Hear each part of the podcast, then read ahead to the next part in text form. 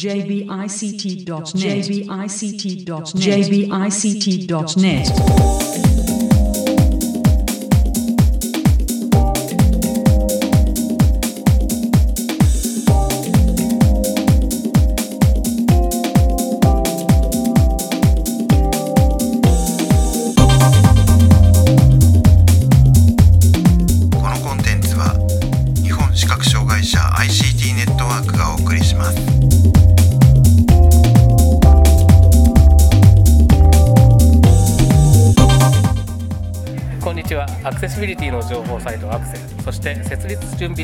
本視覚障害者 ICT ネットワークが共同制作でサイトワールド2016の模様をお送りしているポッドキャストです。中根です。はい辻です。こんにちは。よはいよろしくお願いします。ろしくお願いしますはい今回は神奈川工科大学の高尾先生へのインタビューの模様をお送りします、えーでは早速お聞きください、えーサイトワールド2016神奈川工科大学さんのブースにお邪魔しています神奈川工科大学の高尾先生にお話を伺いますよろしくお願いしますどうも高尾です。よろしくお願いします。お願いいたします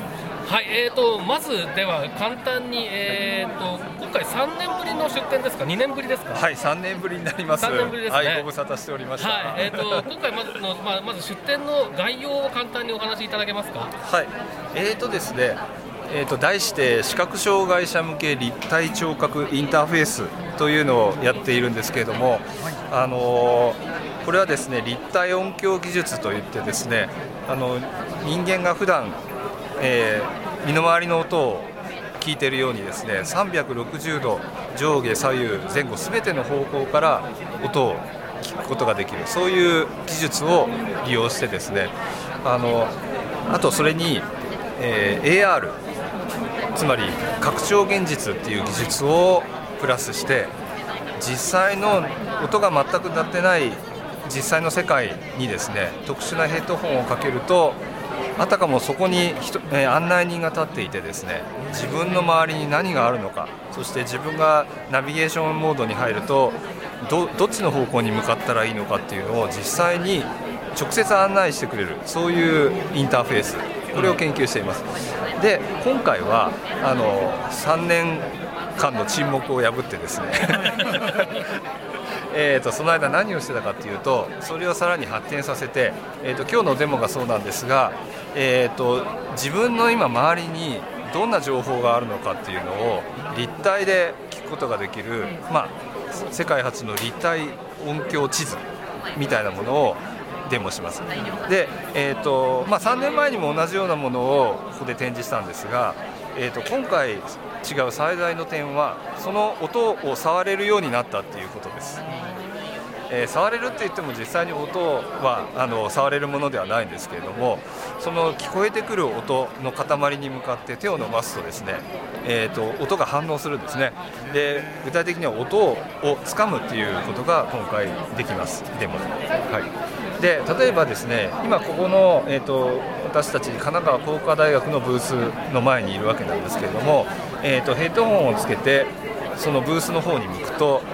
ヘッドホン越しにですね実際の世界に、えー、と隣は右隣は新潟大学で左隣はインパムさん。そして、えー、と振り返ると後ろ日本盲人会連合さんがブースを出しているんですけれどもそれがですねそうやって言葉で説明するんじゃなくて実際にそのブースのある場所からその、えー何のブースかということを教えてくれる。そういうようなインターフェースになってます。そしてさらにその例えば神奈川工科大学何がやってるのかなと思った時にその聞こえてる音の方に、えーおもむろに手をニュッと伸ばしてですねそして手をギュッと掴むとですねそうすると、えー掴んだ音がしてそうすると神奈川工科大学ではどんなことをやっているのかっていう詳細情報がこれまた立体で聞こえてくるそういう風になってます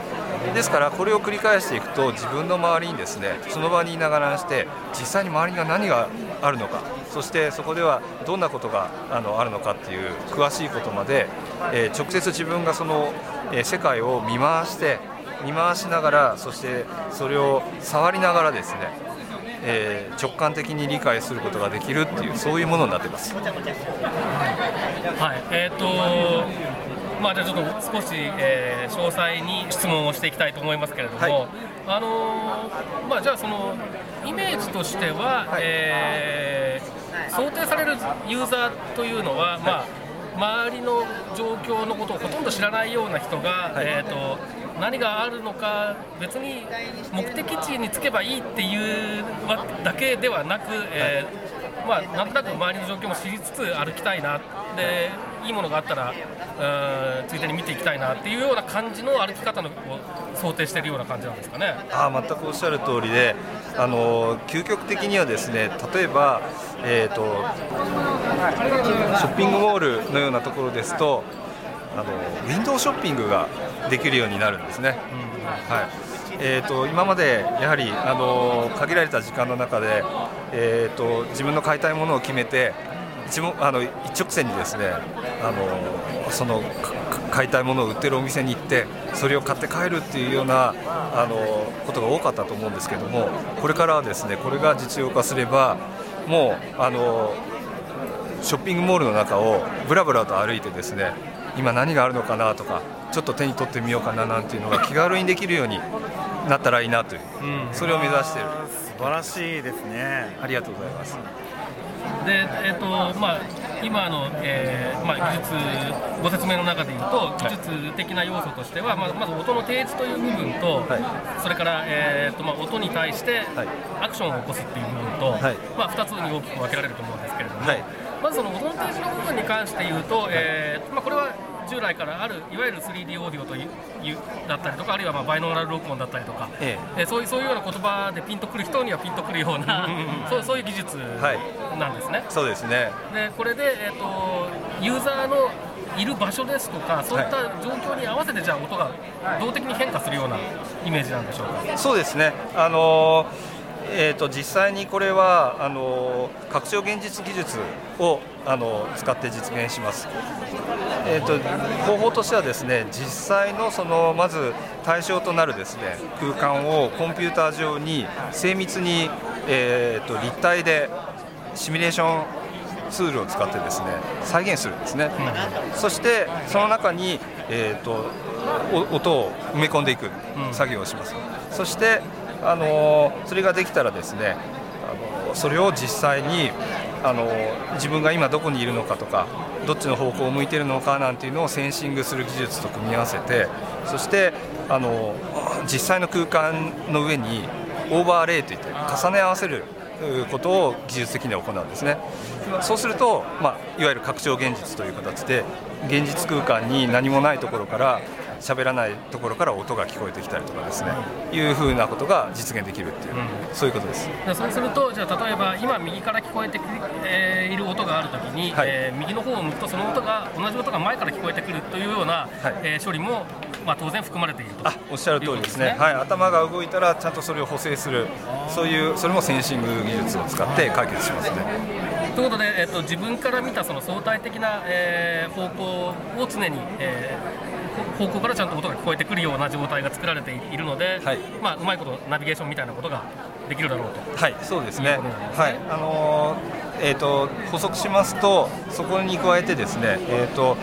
実際その聞こえてくる音っていうのはあのヘッドホンで今はまああの聞こえるようにしてるんですけれども、このヘッドホンもあの耳を覆ってしまうヘッドホンではなくて、あの完全開放型のヘッドホンを使いますので。周りの音はもちろん普通に聞こえていて、そしてそこの中に溶け込む形でコンピューターから出てくる音声があのパッとう音が浮き出すように聞こえるっていう、えーとまあ、まさにそのそそこが多分一番気になるところで、えー、と実際の環境音が聞こえなかったらやっぱりそれは困るんじゃないのっていうふうに思う人が多いんだろうなとは思うんですけどじゃあ、まあその開放型のヘッドホンを使うことによって、はい。えーそこの問題をうまく解決しつつ、新たな情報の、まあ、レイヤーを追加するようなはい、形になってるんですね。はい、そうですね、はい、で、えっと、一方のその、えー音に対して、まあ掴む操作っていう話がさっきありましたけれども、はい。えーこれは具体的には、あのままず、えー、とジェスチャーとしては本当に掴むような感じなんですか？そうですね。もう自然な形でこう手をぎゅっとこう開いた手を握るっていう動作をするとそれをまあまたセンシングしてですねあの握る、はい、ようになります。うん。でまああのー最終的に目指すところとしてはものすごく自然にっていうところだと思うんですけども、ええ。現状ではどういった技術でその、えー、掴む動作っていうのを検知してるんですか？そうですね。あのえっ、とまあ、あの先にお断りしておかなければいけないのは我々はあのそういったあのぎ技術そのものを、えー開発することが目的ではなくて、えーとまあ、そういったこう最新の技術をできるだけ使ってその実現されるその世界観ですね。そのインターフェースそのものをあのどうデザインしていったらいいかということを人間工学的に研究してるんですけれども、はい。まあ、そういう意味ではあの技術的にはまあ何でもいいというか、はいはい。あのえー評価試験ができるようなとりあえず動くものがあればあのどういうものでもいいというふうに考えてまして、もちろんこれがあの、えー実用化するときには別の話になるんですけれども、あくまでまあ基礎段階の話としてあの申し上げると,、えー、と今こういろいろ試した中ではあのパワーグローブといってですね、えーえー、と薄手の手袋ゆ指先がこうあのは出てるようなですね、えー、と薄いデータグローブっていうのがパワーグローブっていうのがあってでそれがあの歪みセンサーっていうのがついていてですねあの指を曲げると曲げ具合っていうのを検知する仕組みがついているもの。これを今あの実験では使っています、まあ、もちろんこの他にもですね最近ですと,、えー、とご存知の方だと分かると思うんですがディープモーションのようなですね、はい。えー、と非接触であの手の動きっていうのを検知するようなものも出てきてますから、えー、と今後そういう技術がもっと発達してくれば、えー、と手袋を履かなくてもあのそういうジェスチャー動作を検知できるんじゃないかなというふうにそれは、えーそういう技術の進歩を期待しているところですね。うんはいなるほど。で、えっとまあ、先ほどももうちょっと、また話がちょっと、えっと、お情報の提示の方に戻っちゃうんですが、はい情報を音声ではなく、まあ、音で提示するっていうはい。ところがまあ一つの特徴かなっていうふうに伺ってて思ったんですけれども、はい。はい。これの意図というか、ええ。なぜ音声ではなく音を選ばれたんでしょうか？あーなるほど、えーとですねあのー実はこのシステム、最初はですね全部、えー、と基本的には音声で喋っていたんですけれども、はい。えーとまあ、あの実際に生活してもそうなんですけれども例えば3人の人に同時に、えー、と話しかけられたらちょっと待ってよ、1人ずつ喋ってっていう風になると思うんですね。あのそんな風に、えー、とどんなにこう立体的にしてもですねあの一度にたくさんの音を、えー聞き分けるっていうのはやはり難しいことなんですね。で、えー、とその点ですね、えーと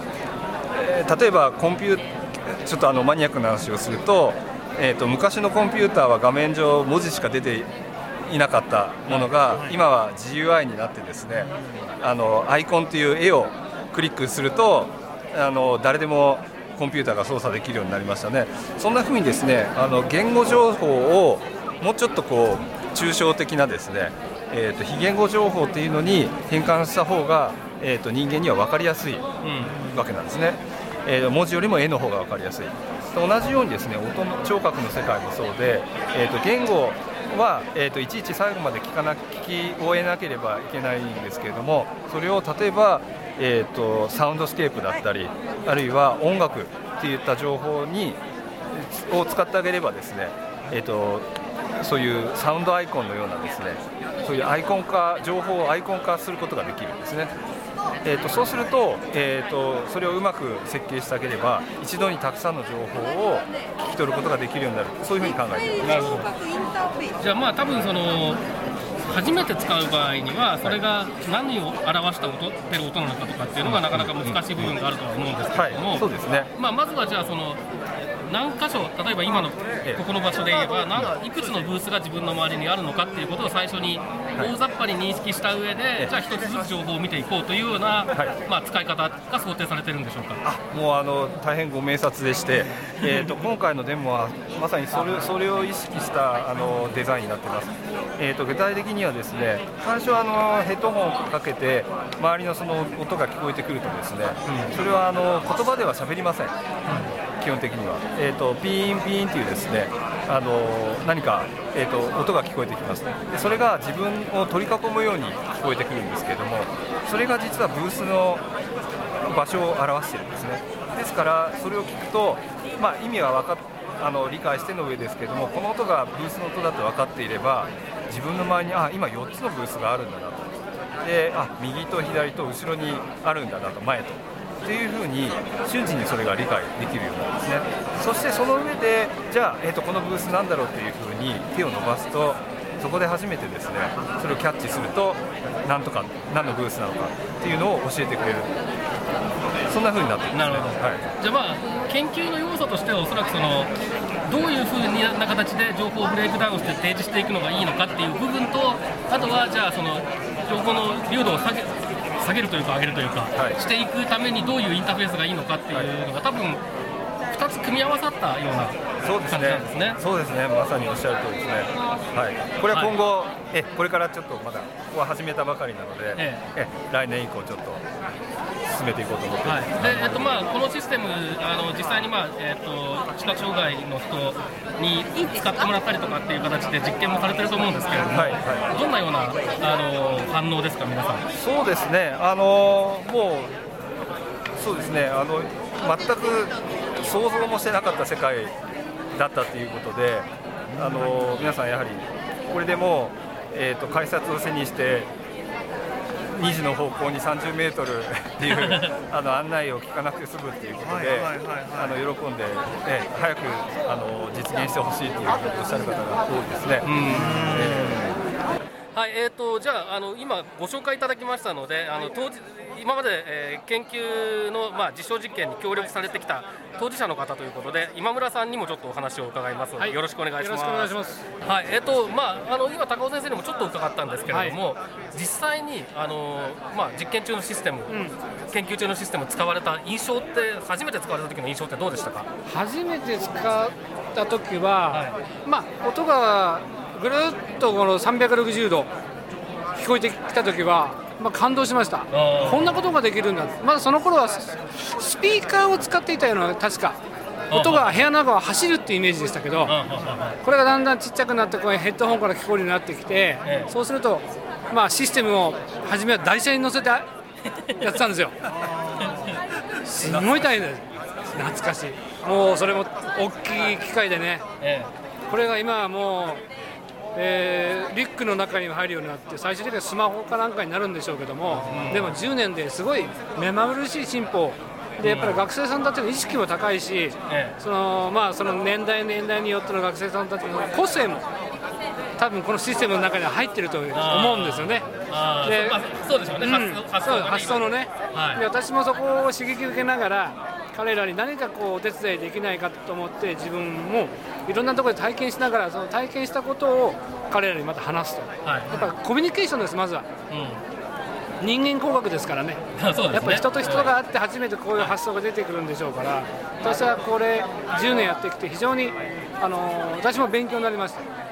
で今後これは多分きっとどこぞの企業が、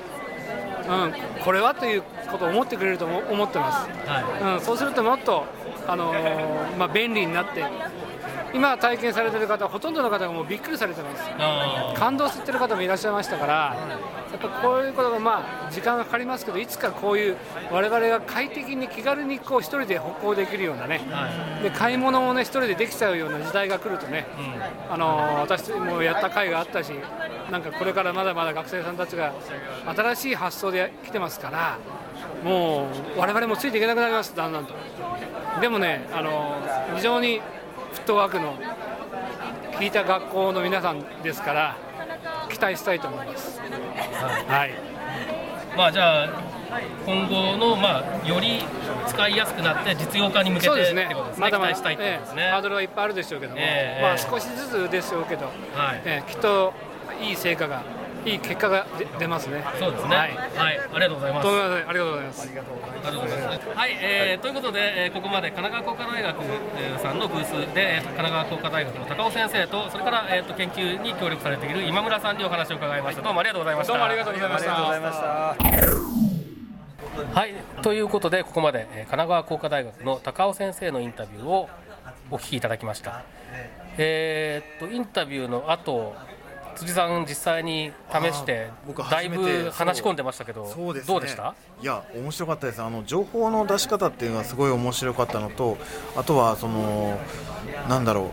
えー実際にその情報が欲しい時にこう手を伸ばして掴む動作をするっていういうことでその情報にアクセスできるというところがまた面白いなと思ってなんかすごい今後例えばいろんなショッピングセンターとかにこう導入されるようになると面白いんだろうなと思いつつただ今はこう今日の場合は4つぐらい情報が出てたのがもっとたくさん情報が出てくるようになったらどの情報をつかもうあ掴もうとしてるかがうまくわかるかなっていうのがちょっと気になったりするところはあったんですけども何しろ面白かったです。まあ、あの可能性、新しい情報提示の可能性、それから情報を取得するための可能だからあのインタビューの中でも僕、ちょっと言いましたけれども、情報の提示の仕方と、あと情報の取得の仕方と両方を研究してるんですよね、あれはね。ねだからそれぞれについて新しい分野なので、あのもしかしたらその今、今回、その神奈川工科大学さん、高尾先生のところでやってらしたような組み合わせではなくて、例えば情報の提示の仕方はあれを使うけれども、取得の仕方は単純にキーボードっていう組み合わせもあり得るだろうし、えー情報の提示の仕方は別の方法なんだけれども、捕まえる方法として、ああいうインターフェースっていうのも多分組み合わせとしてはあり得るし。ねすごくなんかね、えっと、工夫すると面白いことになりそうだなっていう、そういう感じはありますよね。はいはい、で、えっと、3D のオーディオも初めてでしたか、辻さんは。えー、とそうですね、うん、初めてでした。どうでした？結構ちゃんと後ろとか前とかからちゃんと聞こえてきた感じしましたか、あの若干ねあのブースの近く賑やかだったのであのーまああのー後ろとかの音はちょっとうまく捉えられてたかどうかちょっと自信はないんですけれどもそれにしてもうんあのーちゃんと情報がこうえっ、とヘッドホンを通して伝わってきてました。なるほど。で、まあ、あのーというわけで、結構ね、その、まだその研究中のもので製品とかにはなってないうんものではありますけれども、今後に期待できるそうですしますよねやっぱりね。うん。あのねアンケートを取ってこう熱心にこうそれを記録を取りながらそのえっ、とまあ今後の研究に生かしてくださるんだと思うんですけどもすごく熱心に研究されてるなっていうのが分かりましたね。はい、はい。ということで、えーまあ、3年ぶりの出展ということでね、えっと3年前の、えーインタビュー、またちょっと,、えー、と内容が違うんですけれども、ぜひ皆さんも聞いていただければと思うんですが、えー着実に進歩している感じもしますし、はいこれから楽しみですね。そうですね。はいということで、えー今回は神奈川工科大学の高尾先生のインタビューをお送りしました。えーサイトワールド2016の模様をお送りしているポッドキャスト、また次回です。さようなら。